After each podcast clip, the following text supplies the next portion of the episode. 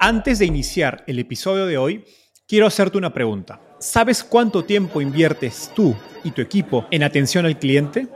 En el mundo de las startups, donde cada segundo cuenta y cada cliente es importante, Zendesk se convierte en tu aliado perfecto. Es como tener un equipo de superhéroes de atención al cliente a tu disposición. Zendesk es una plataforma omnicanal que integrará todos tus canales de comunicación como WhatsApp, email y redes sociales en un solo lugar. Gestiona tickets, ofrece una gran experiencia, aumenta tus ventas, pero sobre todo Construye relaciones cercanas con tus clientes gracias a Zendesk. Como beneficio exclusivo por ser parte de la comunidad startupeable, podrás probar el CRM de Zendesk completamente gratis por 6 meses. Y si decides continuar, tendrás 15% de descuento en tu primer año de contrato. Lo mejor de todo es que Zendesk escala de acuerdo a tus necesidades. Desde la oficina prestada donde empezaste hasta la compañía global que quieres construir. Compañías globales como Slack, Shopify y Airbnb confían en Zendesk para su atención al cliente. Ahorra tiempo, dinero y mantén felices a tus clientes. Encuentre el link con la prueba gratuita en la descripción de este episodio. En los últimos dos años nos hemos acostumbrado a ver las noticias sobre rondas de capital millonarias y los anuncios de unicornios. Si bien contar estas historias es importante para inspirar a más latinoamericanos a participar en la industria de tecnología, a veces parece que se nos olvida que emprender es difícil y que detrás de estas historias de éxito hay historias de mucho trabajo y resiliencia. En el episodio de hoy conversé con Alexis Patjane, CEO y fundador de 99 Minutos, una de las startups de logística más grande en Latinoamérica, que a la fecha ha levantado más de 100 millones de dólares de fondos de capital internacionales como Oak y Prosus y fondos locales como Kasek Ventures y 500 Startups. Pero para mí, lo más sorprendente fue conocer que durante sus primeros tres años, 99 minutos estuvo varias veces a punto de morir. Por eso, conversamos sobre los momentos más difíciles en la historia de 99 minutos y cómo Alexis y su equipo se sobrepusieron a ellos. También hablamos sobre las dificultades de la industria logística y cómo 99 Minutos ha sido capaz, con tecnología, de competir con grandes compañías como DHL y FedEx. Gracias a David Berdichevsky y Eduardo López de 99 Minutos, Alan Miller de Oak y a Regina Surutusa de 500 Startups por sus recomendaciones de preguntas y Alfonso Salem, quien hizo posible esta entrevista. Este episodio fue un verdadero trabajo en equipo. Hola, mi nombre es Enzo Cavalier y soy un convencido de que el emprendimiento en tecnología es una oportunidad histórica para resolver los problemas más urgentes de Latinoamérica. En este podcast conversamos con emprendedores e inversionistas de las startups más impactantes de nuestra región para descubrir cómo se idearon, escalaron y levantaron venture capital para solucionar problemas tan grandes como la educación, las finanzas y la salud. Recuerda visitar www.startapeable.com donde encontrarás todo un ecosistema de recursos para tu camino startup. Hola Alexis, ¿qué tal? Bienvenido al podcast. Muchas gracias, muchas gracias por tenerme. No, encantado. Alexis, empecemos con un poco de contexto. Cuéntanos cómo llegaste al fascinante mundo de las startups. Pues fue en el 2014 que entré a 500 Startups. Eh, startups se considera un... Para mí fue como una evolución porque yo tenía... Este fue mi tercer emprendimiento. Eh, las demás se consideran startups, pero como no fueron tech, ni, ni entré en este círculo como de mm, inversionistas y aceleración, pues ese fue mi primer startup oficial en el 2014 con 500 Startups fue cuando te enteraste de que tenías una startup. Sí, literal. Yo decía que es un startup, un negocio, ¿no? Exacto. Súper. Brevemente cuéntanos qué es 99 Minutos. 99 Minutos es una empresa de logística web que se encarga de solucionar tus envíos para e-commerce. Ese es más o menos el resumen. Súper. ¿Nos puedes dar algunos números para entender un poco su escala actual? Claro, manejamos cuatro países, más de 60 ciudades, operamos más de 65 estaciones, más de 8 mil empleados. Eh, un poquito el resumen. Súper. Ahora me gustaría hacer doble clic en, la industria. E, el sector de logística y todas sus verticales creo que son negocios altamente operativos, con muchos riesgos, pues yendo al, ejemplo burdo de que algo se pierda o tu pedido se pierda. Y, pues todos estos pequeños errores generan un gran impacto sobre márgenes que, de lo que entiendo, son márgenes ya bastante limitados por, las características del mismo, de la misma industria. Y es gracioso porque uno como cliente de e-commerce recibe su paquete en casa en un par de días y se queja si ya tarde y no tiene ni idea de toda la maquinaria que está detrás. Entonces, digamos, guíanos un poco por la tecnología de, 99 minutos. ¿Cuáles son las áreas operativas de la logística donde pues, ustedes generan eficiencias con, tecnología y cuál es el potencial de ahorros y costos y tiempo? Bueno, pues toda nuestra cadena está basada en, tecnología, ¿no? Desde antes de que llegue el paquete ya sabemos qué va a llegar, para dónde va a ir, de qué tamaño es, en qué vehículo lo vamos a meter. Eh, nuestras rutas van haciendo recolecciones en tiempo real y entregas, ¿no? Entonces, si hay alguna persona que genera un envío y hay una unidad cerca haciendo una entrega, se asigna automáticamente, se valida el tamaño del paquete, si va a caber dentro de la unidad. Eh, ya con eso hacemos que se consolide en el punto más cercano y del punto más cercano distribuimos la ruta más eficiente. Eh, digamos que lo, que dices es, cierto, ¿no? Eh, yo era ese tipo de clientes diciendo, comprando en e-commerce, oye, ¿cómo me llegó en 10 días o cómo me llegó en 15 días? Cuando DHL, FedEx y esas compañías pues hacían una labor increíble en su momento, pero pues tú como comprador de e-commerce no te importa, ¿no? Como que dices, quiero mi paquete y lo quiero ya. Entonces, en un inicio fue como muy fácil detectar esta área de oportunidad, eh, pero sí se empieza a volver una complejidad y un, una cantidad de operaciones y de piezas moviéndose al mismo tiempo que, que hace que, pues todo, como dices, los márgenes sean sumamente limitados. No importa si entregas mil paquetes, si uno no se puede entregar, aunque tu, tu porcentaje sea el 99.99 y sea muy bueno, ese un paquete te puede explotar en la cara, ¿no? O sea, puede ser una entrega con una queja sumamente fuerte. Em, entonces, sí, no, no, sé en qué momento nos metimos a este negocio, pero, pero sí. Qué, gracioso. Ahora, qué, interesante que justo mencionabas a, DHL y FedEx, que creo que son los monstruos de este mercado. Porque como explicas, pues, la logística últimamente es un negocio complicado, con muchos riesgos. Creo que pocas empresas han tenido éxito o aparte, más que éxito, digamos, a partir de lo que he visto, son pocas las que han logrado alcanzar una escala, creo, significativa, tanto en términos de, negocio, capital, etc. ¿Por, qué, explícanos, es tan difícil competir en ese sector y cómo crees que 99 minutos ha podido competir pues, con clientes, con, con competidores grandes como DHL y FedEx? Bueno, pues mira, aquí, o sea, FedEx y DHL son empresas que su fuerte o su objetivo es la aviación en el sentido de mandar de un país a otro país, ¿no? Esos son los más fuertes. Localmente operar en última milla han hecho un, para mí una gran labor desde hace muchos años para atrás, pero la diferencia entre nosotros y ellos fue que nosotros nacimos con tecnología y ellos se tuvieron que adaptar. A mi percepción, ellos abrieron un mercado, lograron algo increíble, eh, no sé si antes los correos postales del mundo hacían 40, 60 o 90 días de entrega y cuando llegan estas empresas lo reducen a 7, eh, que fue un gran boom.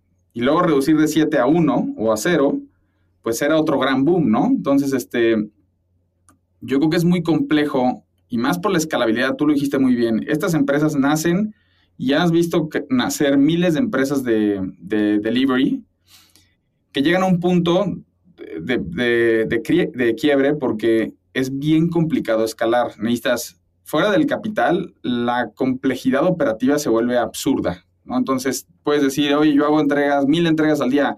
Perfecto, llegas a 10 mil, luego llegas a 100 mil y, y, los, y los cambios en tu operación tienen que ser totalmente distintos. Entonces, no es fácil escalar, no es fácil como mandar un, un este, un post, meter marketing, que descarguen tu aplicación, pues eso puede ser nada más aventarle dinero. Pero acá tienes que tener a alguien que literalmente tome un paquete, lo agarre y lo lleve a un destino. Entonces, un DHL y un FedEx, em, al tener una empresa ya tan grande, que ya escaló a nivel global, que tienen decenas de miles de empleados, introduceles tecnología, recórtale sus tiempos, eficiencia operativa, costos fijos, eh, es muy difícil lograrlo, ¿no? ¿no? No tengo duda que lo vayan a lograr en su momento, pero hacer que ese barco de 360 es muy complejo. Entonces yo creo que ahí tuvimos nosotros la ventaja de nacer con esta tecnología y ellos pues que se tuvieron que adaptar. Súper. Gracias por ese contexto. Ahora, mencionaste algo que me, pareció eh, interesante, que es que el, pues, los clientes pasaron de, digamos, DHL y FedEx bajaron los tiempos de, no sé, 60, 90 días a 7 días. Y, digamos, el siguiente paso es de 7 a 1 o 0 días. Y, creo que eso está muy relacionado al, al, al COVID, al, como catalizador de e-commerce, particularmente en Latinoamérica. ¿Qué cambios o tendencias macro crees que están detrás de, digamos, de esta exigencia del, de los usuarios de, casi por la inmediatez del, de la logística? Mira, yo creo que nosotros cuando lanzamos en 2014, todavía los clientes no querían el Express. Eh, nosotros lanzamos el envío en menos de 99 minutos y después, conforme los años, fuimos agregando el same day, next day, etc. No, no lo querían, ¿no? Era como, ¿qué voy, ¿por qué lo voy a entregar tan rápido? ¿no? ¿Qué diferencia me hace? Eh, hay, hay, una, hay una, mm, un texto de un libro, no recuerdo bien el nombre, pero decía muy claro el, concepto del por qué teníamos que entregar rápido, ¿no? Y era la experiencia del consumidor, el tiempo de entrega y el carrito, en el carrito de compras, el, factor de si lo quiero o no lo quiero era el tiempo de entrega. Entonces, ¿qué pasa en, en el de menos de 99 minutos? No lo empiezan a querer, no lo empiezan a querer. Y para mí fue un poco el, la tecnología de Uber cuando llegó a México. A mí, esta es mi percepción, ¿eh? no, no te digo que sea la, realidad o la respuesta correcta, pero tú lo viviste bien y todos en México lo vivimos muy bien, ¿no? Era muy fácil pedir un taxi, ¿no? Levantabas la mano y había taxis por todos lados, pero pues siempre una incertidumbre de cuánto me va a cobrar, si el taxímetro está bien o está mal, eh, si yo voy para allá y él no va para allá, pues me tengo que bajar y tengo que agarrar otro. Y bueno, y luego todo el tema de las inseguridades, qué pasa si me asaltan, me roban, entonces en la noche no quieres agarrar un taxi si no es uno de un sitio. Luego llega Uber, ¿no? Entonces tienes una aplicación maravillosa en tu celular donde lo picas y te llega. Entonces, ¿qué, qué hizo Uber? Que subió una vara de la exigencia del consumidor de un 50% a un 99%, ¿no? Entonces, si luego llega Uber y te llegan con tus botellitas de agua y con un coche limpio y con un... Y fue como, bueno, esto es increíble, ¿no? Entonces empieza a entrar una exigencia del consumidor en absolutamente todo, porque todo ya se relaciona en que te podemos dar servicio, te quejas, te regreso tu dinero. Y luego llega Amazon a México y entrega un e-commerce que es increíble.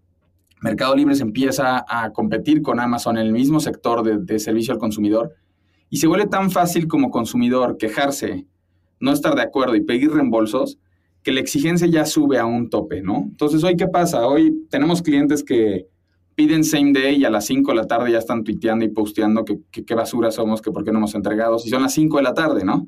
Y dices, oye, pues compraste un envío que tenemos hasta las 9 o día siguiente y, y, hacemos visita en sábado y luego se enojan que porque hacemos visita en sábado, que es ilógico que hacemos entregas en sábado. Entonces llega un punto en donde la exigencia, pues más bien nosotros la, la, nosotros la, pedimos, ¿no? Yo personalmente fui el que quería un envío rápido, el que creó una empresa de envíos rápidos y ahora me toca aguantar porque fue lo que prometí lo que, y lo que quise en la industria. Lo único que sí pues, sugiero y de repente ya me vuelvo más comprensivo es que hay mil piezas y mil factores que, que envuelven una sola entrega, ¿no? Entonces sí tenemos que comprender el todo el ciclo de por qué llegó ese paquete, desde que lo empacan, bueno, más bien desde que hay muchos paquetes que llegan hasta de China, ¿no? Desde que vienen de allá, llegan aquí, se distribuyen, se empacan, se sellan, se mandan. Pues sí, la gente luego lo quiere en, segundos y es, es este, pues no hay nadie a quien más culpar que a nosotros mismos. Genial, me, encanta esa historia. Ahora, y, esa es una pregunta, puedo haciendo doble clic en esto. Em, nos mencionabas que digamos, los estándares del consumidor han subido no solo en torno a la logística, sino a devolver el producto, a que te reembolsen el dinero. Y obviamente, porque Amazon, Mercado Libre han tenido la capacidad de pues, subir los estándares, pero también tienen la espalda financiera para hacerlo. ¿Cómo, has visto tu experiencia con tus clientes que le ha ido a, a los e-commerce que también son grandes, o a los medianos, o a los pequeños, con satisfacer estas, digamos, o tener la capacidad de subir su nivel de servicio a esa exigencia que pues Amazon y Mercado Libre y otros players grandes han subido en todo el mercado? Bueno, pues eh, creo que es buena pregunta. Em, hoy cuando compramos en cualquiera de los e-commerce grandes sabemos que tenemos la certidumbre de que pase lo que pase, tenemos su respaldo, ¿no? Oye, no me gustó, clic, retorno. Oye, el, producto, por ejemplo, ahí está, no voy a decir eh, nombres para que no abusemos de, ese servicio, pero hay una tienda que te puedes hasta quejar cinco años después y te reembolsan tu dinero, ¿no? O sea, no hay ni un tiempo límite. Y mm, creo que la palabra de sí respaldo financiero es sumamente importante, ¿no? Tú no puedes estar... Hay que suponer en Estados Unidos que el 20% de los paquetes que entregan traen un retorno. Entonces, uno de cada cinco está pidiendo algo y está regresándolo al origen. Entonces, imagínate que es una playera, te la probaste, no te gustó, clic de regreso y no te cobran, ¿no? Entonces ya pagaste el costo de envío más el costo del retorno. Y si el producto está abierto, está, ya perdió el sello o no gustó, pues no, lo puedes revender. Entonces, o lo destruyes o lo donas o, o, lo rematas.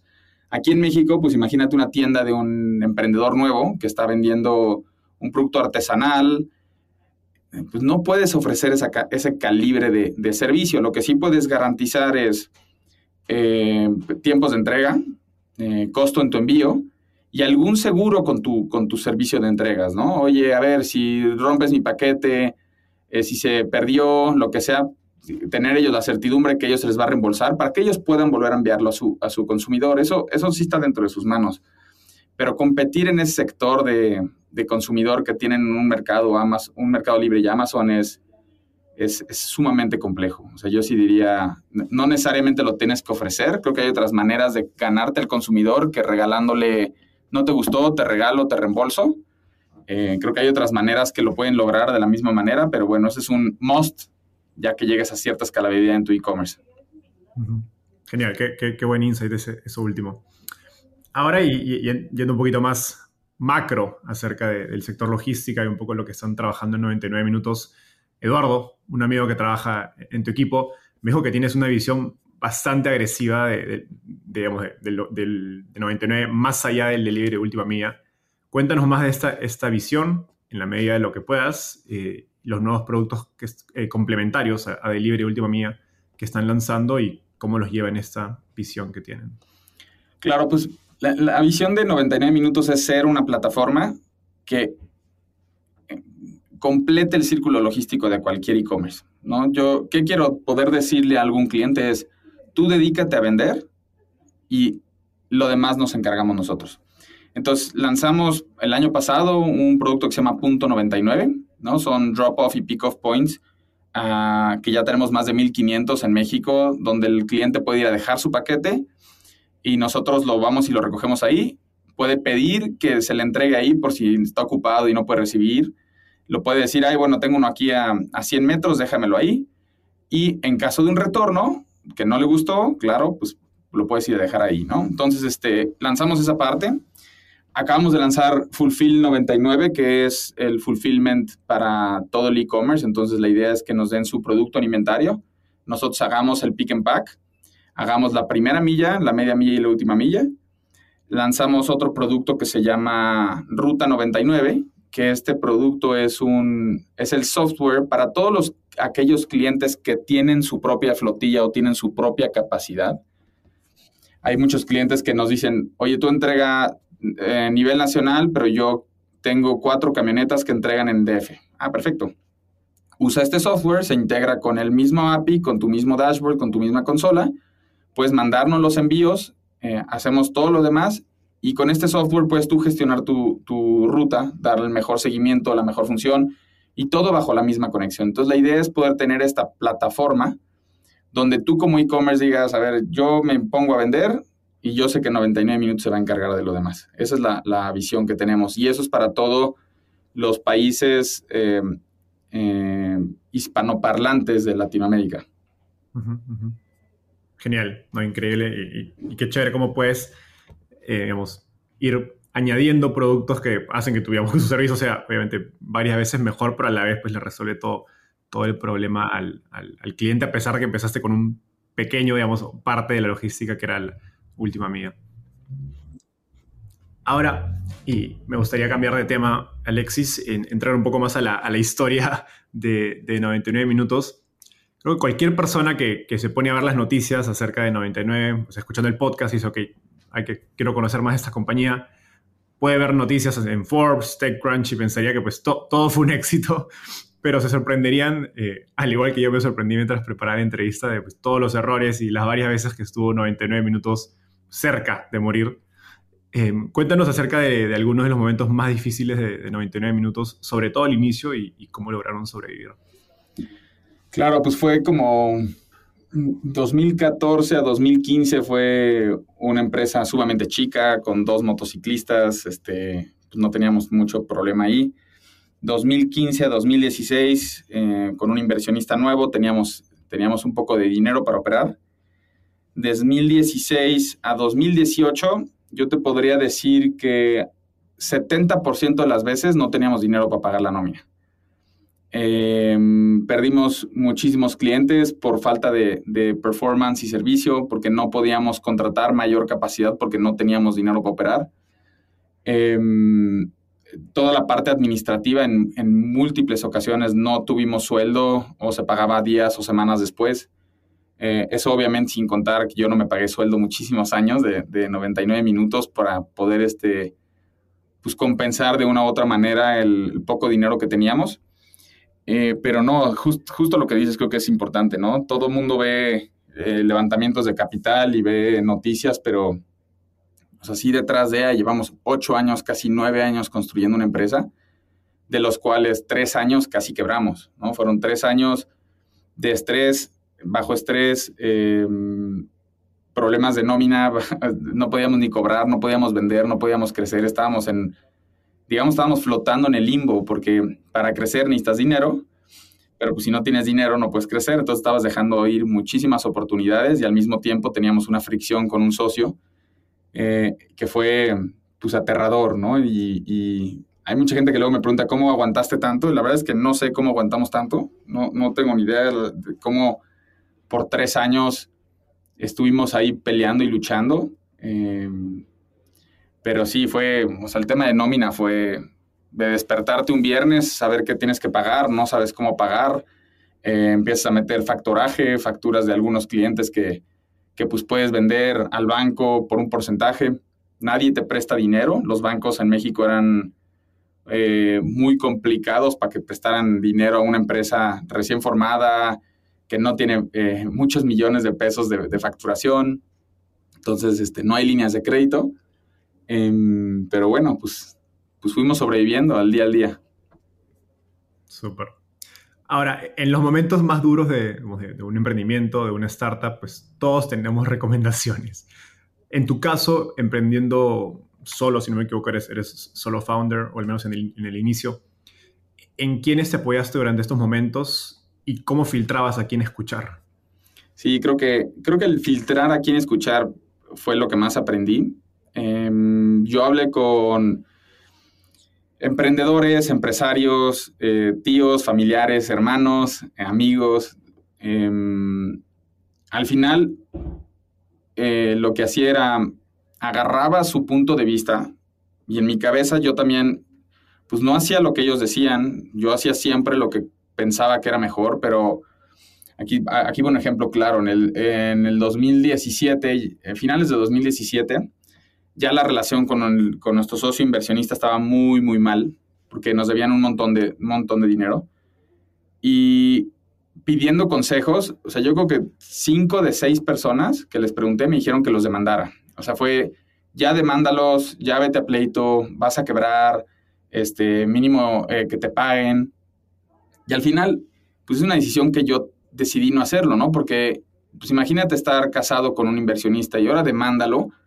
Es muerte inminente para tu compañía, ¿me entiendes? O sea, y se va a tardar años el proceso y si ellos les está yendo mal y a ti te está yendo mal, pues no te van a poder ni pagar. Entonces al final los dos van a perder. Em, si yo hubiera hecho caso a eso, pues seguramente no estaríamos aquí ahorita. E, entonces sí es importante también filtrar, ¿no? Hay mucha gente que es sumamente exitoso en su negocio, pero luego su negocio no tiene nada que ver con el tuyo, ¿no? Y, y esa es una parte importante. Entonces, sí me empapé de toda la información que pude, leí todos los libros que pude. Em, hay veces que me, daban un consejo y cuando no lo tomaba y me pasaba el problema, decía como, chin, lo he hecho caso.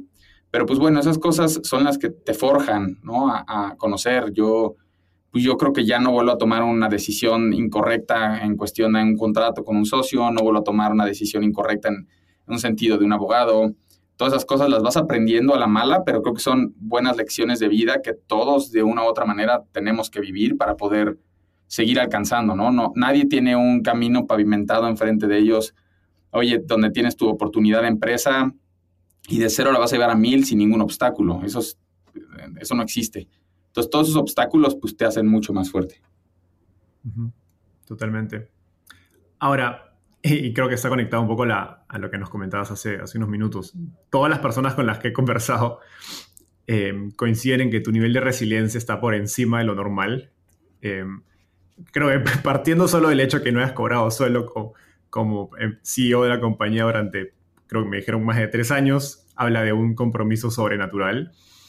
Y, empezaste hace pues ocho años, casi nueve, nos dijiste, cuando no había ecosistema, pues, menos inversión, casi la industria venture capital no existía en, México ni en Latinoamérica. Y como cereza era un sector bastante difícil, como habíamos hablado al, inicio. Entonces creo que pues, gran parte, 99% de los emprendedores hubiera cerrado y seguido. ¿Cómo explicas de dónde obtienes ese nivel de, de resiliencia y convicción? Porque, y le pregunto, porque la verdad es que no es que estés resolviendo el típico problema que le pasó eh, a un familiar o a ti mismo con el que puedes decir, tengo una conexión ultra personal. Buena pregunta. Este, está padre que mis compañeros me vean con ese nivel de resiliencia. No sé si, si sea hasta malo o bueno, pero eh, en mi cabeza nunca existió el fracaso. O sea, eso sí, más bien la palabra fracaso sí, ¿no? Porque la palabra fracaso, pues aprendes mucho de, algún fracaso, pero en, este negocio específicamente, para mí fue sumamente claro que era un producto que hacía sentido para el mercado y que tarde o temprano el mercado lo iba a necesitar, porque se veía que en todo el mundo, Estados Unidos, China, venían con unos niveles de entrega sumamente rápidos, sumamente económico, con una tecnología increíble, y que el e-commerce iba a crecer en el país que fuera, ¿no? Sea México, sea Perú, sea Chile, sea cualquier otro país, el e-commerce es inminente que fuera a crecer. Entonces, para mí era ilógico el, fracasar. Y además, estás entre la espada y la pared, porque si fracasas, entonces, ¿qué pasa? no? Yo tengo todo metido en la compañía. ahí lo dicen que no tengas todos los huevos en una canasta. Yo tenía todos los huevos en una canasta.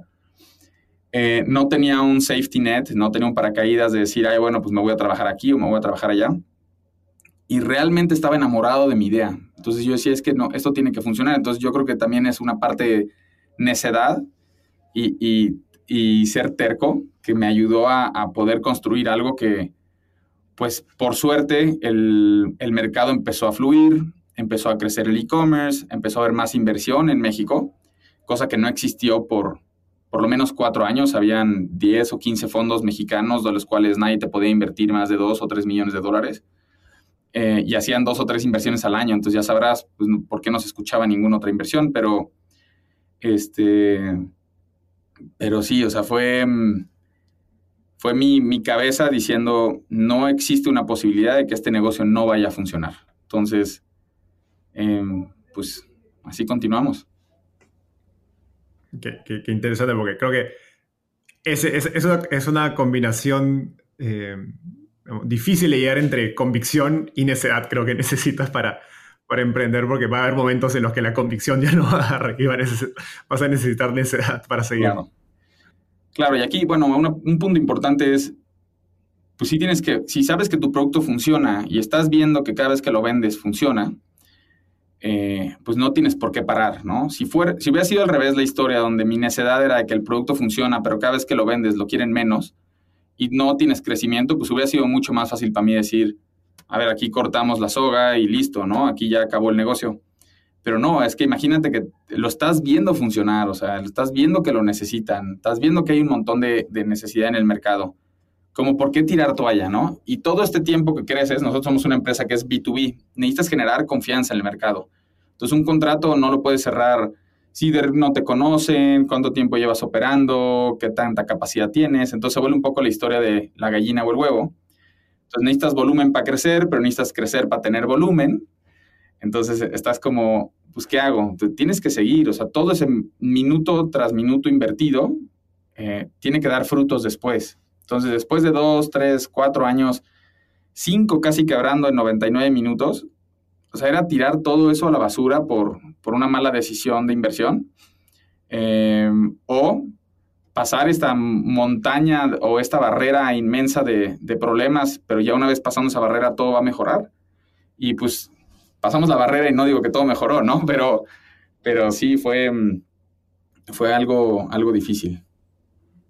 Súper. Esto es lo que usualmente los, inversionistas dicen en inglés como market pool. O sentías que el mercado jalaba y jalaba y jalaba y te decías, pues, bueno, por que todos los problemas que estoy pasando, pues no tiene sentido dejarlo, ¿no? El mercado quiere esto y es, difícil decir, voy a dejar pasar esta, esta oportunidad. Ahora, una, una, cosa interesante que me dijeron uno de tus inversionistas es que incluso estando, pues, al borde de morir, pues, con muchos problemas, tienes la capacidad de pensar una idea muy en grande y eventualmente ejecutarla. ¿Cómo crees que te logras despegar emocionalmente de, pues, de un bajón, ¿no? de un momento negativo, para poder pensar en, grande? Cuando tienes una muralla de pared de picos enfrente de ti, pero detrás tienes un abismo de que se te está acabando la tierra y te vas a caer, pues tienes que saltar la pared, ¿no? Eh, hay muchas decisiones que tomas sin saber qué va a pasar. Tiene que ser una decisión, porque aparte no le puedes preguntar a alguien que te aconseje, porque nadie ha pasado por esto y nadie ha vivido esto. Lo que sí es que tienes que salvar esta canasta de huevos. Entonces, ¿qué, pasa? Que tienes que dar all or nothing. O lo das todo o ya, o, déjala morir, pero tienes que morir por lo menos en el intento. Entonces, cuando llegaron tantos problemas y tantas situaciones y tantos problemas que siguen llegando, siempre hay una manera de resolverlo. Eso es, un, hay, es un hecho. Siempre hay una manera de resolver cualquier problema que tengas dentro de la compañía, por dentro y por fuera. Solo tienes que encontrar el cómo.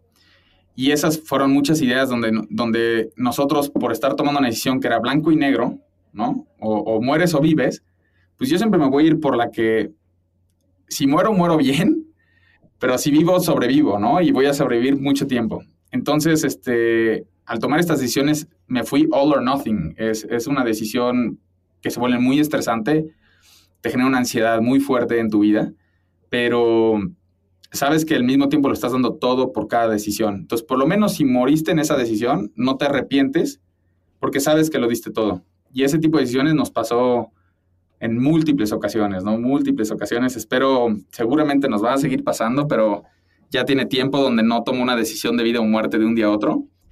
Em, pero, pero pues sí, este, tener ese como control de deslindarte es lo que también te hace eh, tomar una decisión más concreta, porque si entra tu miedo de, en la decisión, pues te vas a ir por el safety net y el safety net va a ser no quebrar, pero no crecer.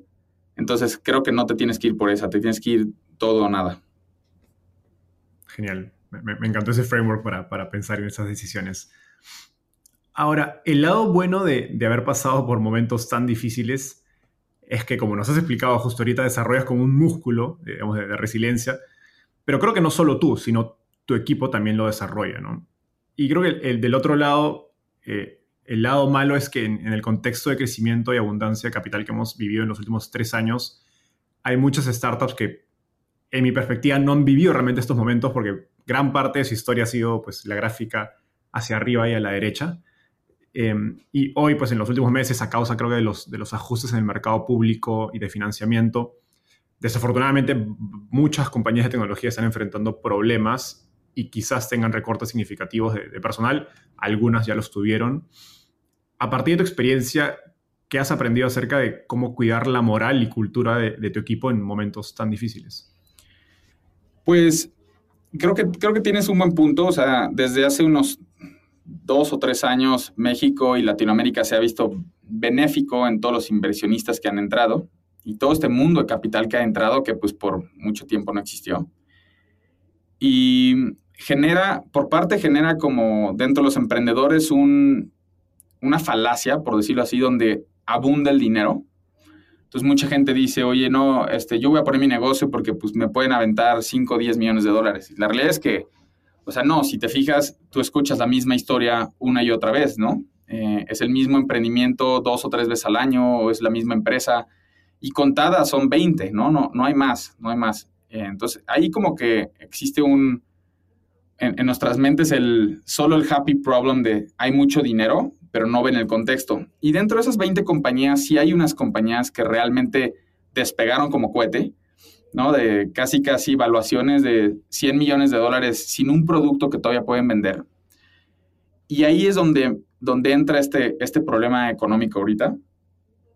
Poder manejar este, este bridge que viene, que no sabemos cuánto va a durar, si ya sea una crisis momentánea, o sea una crisis que vaya a durar dos o tres años, o si realmente no se vaya a recuperar por más tiempo, pues ahora sí va a poner a todos, a todos, a cuestionarse bien sus unit economics, sus gastos, cuánto, cuánto están quemando, si su producto realmente es necesario en el mercado o no. Y vamos a ver todas estas empresas que tienen un producto que hace sentido en el mercado, un product market fit, que son rentables o por lo menos tienen un margen positivo, continuar y las que despegaron como cohete, que nunca tuvieron como este aprendizaje o tiempo de, estudio, o van a caer de picada o van a ser down rounds, ¿no? Eh, pero creo que es bueno también para ellos porque realmente arrancar de cero con mucho dinero no te está enseñando nada, incluso pierdes el, contexto monetario de cuánto cuestan las cosas, cuánto vale esto, cuánto vale el otro. Yo he visto gente que se roban de mi equipo por unas ofertas laborales de, sueldos que ni en Estados Unidos los pagan y dices, es que cómo lo pueden costear, ¿no? O, a qué están enfocados o qué están viendo y luego te das cuenta que tienen un montón de capital. Ahí qué va a pasar, que en el momento que necesiten, esa persona va a perder su trabajo seguro, porque es una persona que tiene un sueldo sumamente alto. Em, yo sí creo que es, es bueno para, para, todas las empresas pasar por, este web, por esta caída, eh, por lo menos eh, unos años o unos meses de struggle, de saber eh, cuánto dinero puedo gastar, cuánto dinero puedo tener, porque llega un momento en donde empiezas a recibir más dinero de inversión y empiezas a perder todavía más la perspectiva del dinero, ¿no? Entonces, por suerte nosotros tuvimos muchos años de aprender, pero no estamos, no estamos, no está escrito en piedra, ¿no? Mañana podemos perder el control y, y, y ni modo, pero ahora imagínate a alguien que nunca tuvo ese aprendizaje. Entonces, este, yo creo que es malo para la industria que que sucedan cosas así porque van a dejar de invertir en México la cantidad de dinero que se está invirtiendo. Pero al mismo tiempo creo que es bueno porque nos va a enseñar a, operar mejor. Totalmente de acuerdo. No, y, hago doble clic. O sea, en estos momentos, ¿qué, ¿cómo piensas acerca de cuidar la moral y la cultura de, un, equipo? O sea, ¿qué, ¿qué, cosas crees, qué decisiones crees que se deben tomar? ¿Qué cosas crees que se debe prestar atención y cuidar? Em, justo tuvimos una, llamada nosotros la semana pasada con toda, con toda la empresa y parte de eso es, sabemos que estamos pasando por un rough patch, el, negocio no va a parar, nosotros no vamos a frenar, tenemos que continuar aún más fuerte. Eh, por suerte nosotros tenemos dinero para operar eh, unos, unos años, entonces no estamos viviendo ahorita el, el, área gris o ya, que se nos viene el tiempo encima para levantar capital en este mal mercado y una llamada de estas y un correo y ver las metas y ver los objetivos de todas las áreas, de toda la compañía, cómo siguen y siguen creciendo, hacen que ellos sepan que estamos en un safety net, ¿no? Estamos, no estamos seguros, pero no vamos a quitar el, pie del acelerador. Nos tenemos que seguir yendo a, tope. Eh, por mala fortuna va a haber muchas compañías que van a quebrar en esta, en esta situación de crisis, pero para fortuna de los que sobreviven, pues van a tener aún más mercado.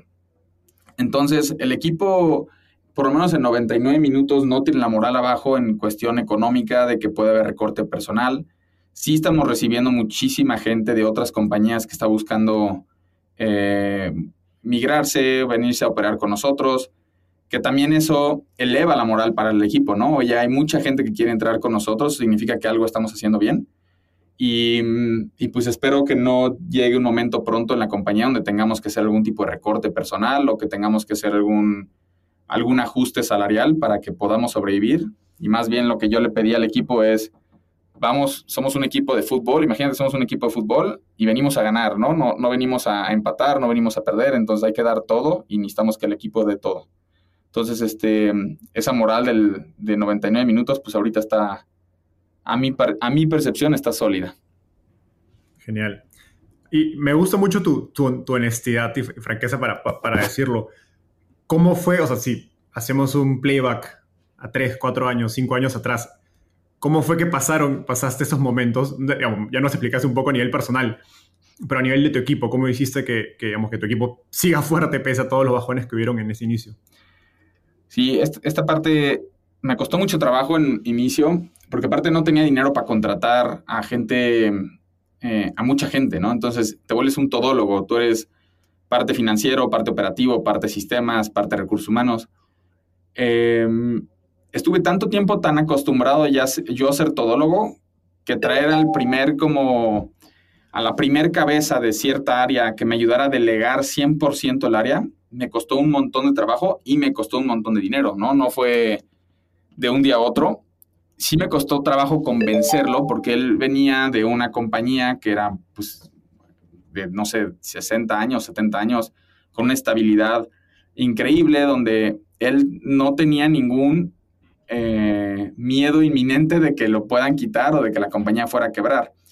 Irse a una empresa donde todos los días o todos los meses estás en esa posición, pues no te genera mucha certidumbre. Entonces, traerme a esta persona, pues me costó mucho dinero, mucho esfuerzo, mucho convencimiento, eh, y a mí en lo personal me costó mucho trabajo delegar. No, esa es una parte importante de, de, ser emprendedor y de solo founder, que quieres estar como metido todo en todos lados, pero es muy poco escalable o cero escalable. Entonces, hoy ya tenemos el equipo, el equipo adecuado, ya tenemos un equipo increíble, ya, ya llegamos a, una bar, a un punto donde se quieren venir a trabajar aquí y no te cuesta tanto trabajo reclutar, pero en su momento, tanto para mí como para mi, mi, mi equipo, fue muy complejo el poder reclutar. Súper. No, me, me, me imagino. es, gracioso escucharlo porque pues hoy día uno, uno ve todos estos levantamientos de capital de pues miles de millones y pues se escuchan los salarios que comentabas y suena creer que, oye, en un momento no había plata para contratar, ¿no? Eh, ahora, ahora imagínate en ese momento no tener dinero para contratar, querer contratar al mejor de los mejores eh, en finanzas, pero pues no tienes cómo pagarle. Entonces le tienes que pagar con acciones también, ¿no? Y ahora pues prométele que tu negocio se va a ir al cielo y no va a quebrar. Entonces también es una apuesta tuya y de, la persona que se viene a trabajar contigo, ¿no? Está dejando todo en la mesa para venirse a, un, a un posible éxito. Y, y, pues bueno, yo estoy muy agradecido que esa gente sí vino con nosotros en su momento, eh, porque pues sí le apostó a, algo. Ahora el beneficio es que cuando entras temprano, eh, pues te va mucho mejor. Totalmente. Alexis, una pasión tuya que me sorprendió descubrir es escribir, pero parece que no fue un hobby de adolescente, sino que en cierta medida te lo tomaste en serio al punto que escribiste un libro de ficción a los 21. ¿Qué, lecciones crees que aprendiste durante este proceso de escribir un libro que crees que hoy día te, ayudan o te han moldeado como emprendedor? Em, sí, justo no, no es un hobby porque me choca escribir, creo que no sé ni escribir. Eh, tengo muchísimos errores gramaticales, tanto en español como en inglés. Este libro lo escribí en inglés y lo escribí porque mi cabeza estaba llena de, ideas. Eh, me encanta la ciencia ficción, me encanta la aventura y todo esto. Y dije, ¿sabes qué? Tengo que poner mis ideas en, en un libro y lo voy a vender, ¿no? Entonces yo creo que ahí fue un parte también de resiliencia porque no me gustaba escribir, pero tenía muchas ideas en la cabeza que tenía que plasmar acabé escribiendo un libro como de 450 páginas, o sea, acabó siendo bien, bien grande. Eh, de hecho, tengo que escribir el 2 porque lo dejé como con... O sea, tengo la, la, idea en mi cabeza de cómo terminar el segundo libro, pero no lo he podido, no lo he podido escribir. Y el haber empezado eh, pasar por barreras de que ya te da flojera, que ya no quieres, que pues no se va a vender, no va a pasar nada, hasta cumplirlo, y luego edítalo, y luego haz portada, y luego regístralo, y luego súbelo y véndelo, y costéalo, y ponle marketing y todo, fue, fue una época padre, la verdad, hice hasta un, este, un, un show de, de estas, de, ¿cómo se dice? Cuando lanzas un libro y te vienen y firmas y todo. Ajá, estuvo, estuvo bastante padre. El, el, libro sigue ahí, se vende en Amazon y en algunas otras tiendas muy poquito, la verdad, no te voy a decir que, que se vende muchísimo pero me gustó, me gustó el, el, poder haber dicho, escribí un libro, escribí un libro que a mi percepción obviamente es muy bueno, ¿no? este, y que se está vendiendo y está en audio y está en inglés y está en, en, impreso y digital y todo. Y creo que logré como toda la cadena de lo que puede lograr un autor, eh, pero fue justamente para poder pues, poner mis ideas en papel, ¿no? Eh, este sí, es un, fue, un, fue un, una aventura ese, ese libro. Súper. para los curiosos, ¿cuál es el título? Se llama The Bright Light. Súper. Vamos a dejar el link en, las notas del episodio. Alexis, En una entrevista anterior eh, con mi amigo Robbie Fry, que, invito a todos a escuchar porque habla mucho acerca de la odisea que viviste a, causa de haber elegido mal a uno de tus primeros inversionistas, que ya nos has mencionado durante esta entrevista. Em, en retrospectiva y, como, recomendación para otros emprendedores, ¿cuáles son los aspectos clave que crees que un emprendedor debería estar atento al momento de elegir o negociar con un inversor? Creo que, creo que es este claro el, enfoque de un inversionista nuevo eh, internacional, que creo que ya todos los inversionistas que por lo menos conozco en México ya todos operan de la misma manera. Pero en resumen, eh, sin dar mucho detalle, mi contrato anterior decía, si te va bien, ¿cómo me va mejor? Si te va mal, ¿cómo recupero mi dinero? Ese era el contrato sumamente resumido. Y con un, em, un inversionista eh, bueno es, si te va bien, me va bien, si te va mal, me va mal, tal cual. Entonces, ¿qué pasa? Que este contrato es un contrato muy chiquito, muy straightforward, este, y en el otro lado, o sea, yo di hasta mis acciones en prenda, eh, firmé pagarés, eh, o sea, es, un contrato donde realmente te amarran, hasta, hasta miedo te da, ¿no? Pero pues en ese momento yo pensé que era lo normal, hoy me doy cuenta que no. Eh, pensé que era normal y, gracias a un abogado que me dijo no firmes este tipo de cláusulas, pues fue por lo cual hoy tenemos la compañía, ¿no? Porque sí habían unas cláusulas de venta forzosa que, que intentaron aplicar en, en, el primer año y fue pues un estira y afloje de a ver si, si te la vendo o no te la vendo y que no la quiero vender y si firmaste o no firmaste. Pero sí, el, el, hoy creo que todos los inversionistas buenos, al menos, o sea, la palabra buenos, y lo puedes hablar con los mismos equipos de, de inversiones que han hecho, tienen esta manera de operar. Te va bien, me va bien, te va mal, me va mal. Y algo que no hice yo que debe haber hecho es hablar con los demás las demás inversiones. Hay otras empresas siempre detrás de un inversionista. Hablen con ellos, pregunten cómo les fue, cómo les fue el contrato, cómo les ha ido, yo creo que si yo hubiera hecho eso al principio, eh, bueno, pues no habían, más bien. E, esta inversión fui de las únicas, pero hubieran salido más cosas. Y hoy en día también yo creo que el, dinero se ha vuelto un commodity. Las empresas no. Entonces, ahora las, las, ahora las empresas, este, en vez de estar buscando inversión, los inversionistas están buscando empresas y tienes más posibilidades que antes. Antes tú tenías que ir a tocar 200 puertas para que 199 te dijeran que no. Ahora hay muchas empresas que te pueden tocar y te pueden decir, oye, me interesa tu negocio, me gustaría invertir. Por lo tanto, tienen que tener un currículum muy, muy bueno en empresas donde todos sean recomendados. Y ya es algo que están buscando ellos. Súper. Bueno, me, gustó mucho esa manera de, de comparar los dos tipos de, de inversionista.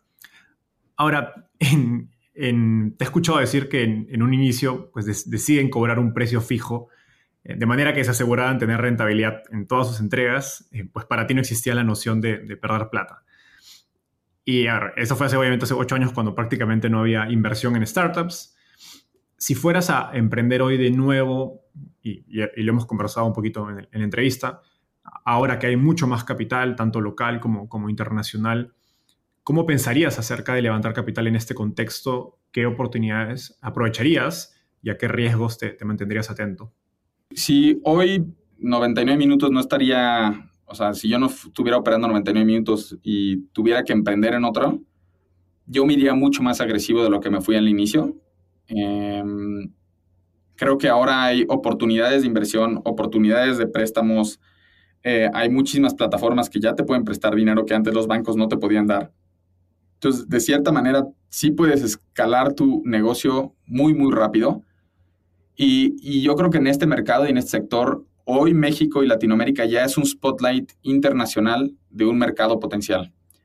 Entonces, una idea buena, una idea a solucionar, no va a vivir sola en el mercado muchos meses. Entonces, si tienes una idea buena y tienes un, un negocio que lanzar, tienes que irte de cero a mil en cuestión de días o semanas para empezar a crear estas barreras de entrada y empezar a crear un producto que haga sentido, porque hay tanta competencia, no nada más local, sino internacional, que mañana llega alguien con mucho más dinero y con una idea que, es la misma que la tuya operando en otro país y te va a hacer quebrar o te va a hacer eh, disminuir tu mercado. Entonces, si fuera yo hoy, con la cantidad de liquidez que hay en el mercado, me iría mucho más agresivo de inicio.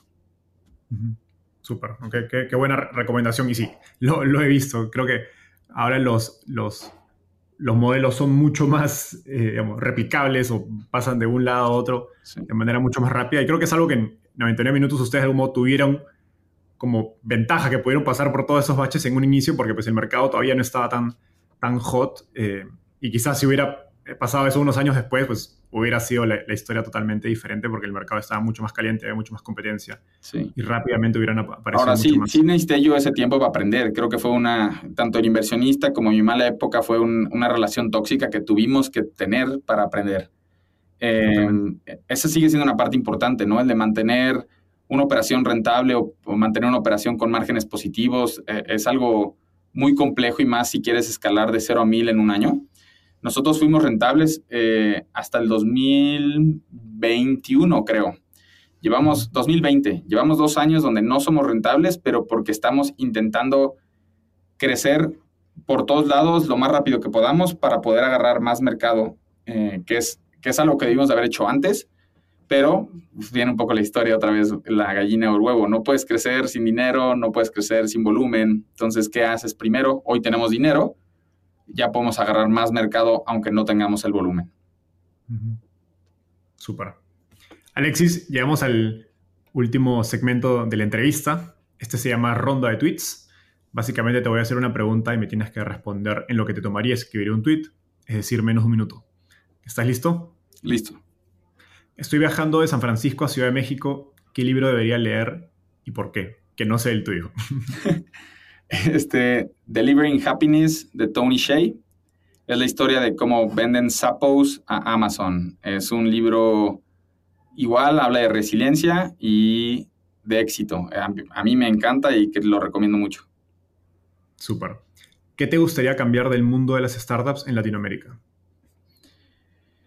La verdad, nada. Van, vamos muy bien. Eh, hay mucho éxito en los últimos años, hay muchas empresas por cuales presumir, sigamos haciendo lo que estamos haciendo y vámonos más rápido antes de que vengan este, más empresas internacionales a quitarnos nuestros mercados. Ahí estoy de acuerdo. Finalmente, ¿quién es un emprendedor o emprendedor en Latinoamérica al que crees que debería entrevistar y por qué? Mm, buena pregunta. Yo me iría por Ricardo Weather de Justo. Eh, ¿Por qué? Porque él es una, persona que viene de, una empresa que logró eh, rentabilidad, logró ser unicornio, él llevando la compañía y vino a poner un negocio en México y en Latinoamérica donde eh, resuelve una necesidad muy importante y fue de día uno al día, no sé qué, lleven tres años hoy, han hecho un excelente labor y creo que es eh, envidiable la manera en la que ha manejado su producto. Totalmente. Ricardo es fundador de Justo, un supermercado online en México y en otros países de Latinoamérica, para quienes nos estén escuchando. Alexis, eso fue todo por hoy. Un gustazo conversar contigo. Gracias por, por tu tiempo y nos vemos en un próximo episodio. Enzo, al contrario, muchísimas gracias. Gracias por todo.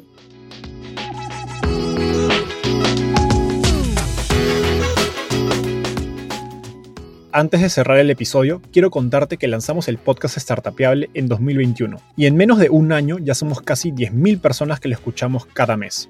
Y quiero seguir creciendo esta comunidad. Por eso, si escuchaste este episodio y te gustó, ayúdanos contándole a un amigo, familiar o colega. Suscríbete y déjanos un review en Spotify o Apple Podcasts. De hecho, me gustaría saber quién eres y por qué escuchas el podcast. Mándame un mensaje sencillo a enzo.startapeable.com o por Twitter a arroba contándome por qué escuchas el podcast Startapeable y cómo te ayuda en tu empresa o trabajo.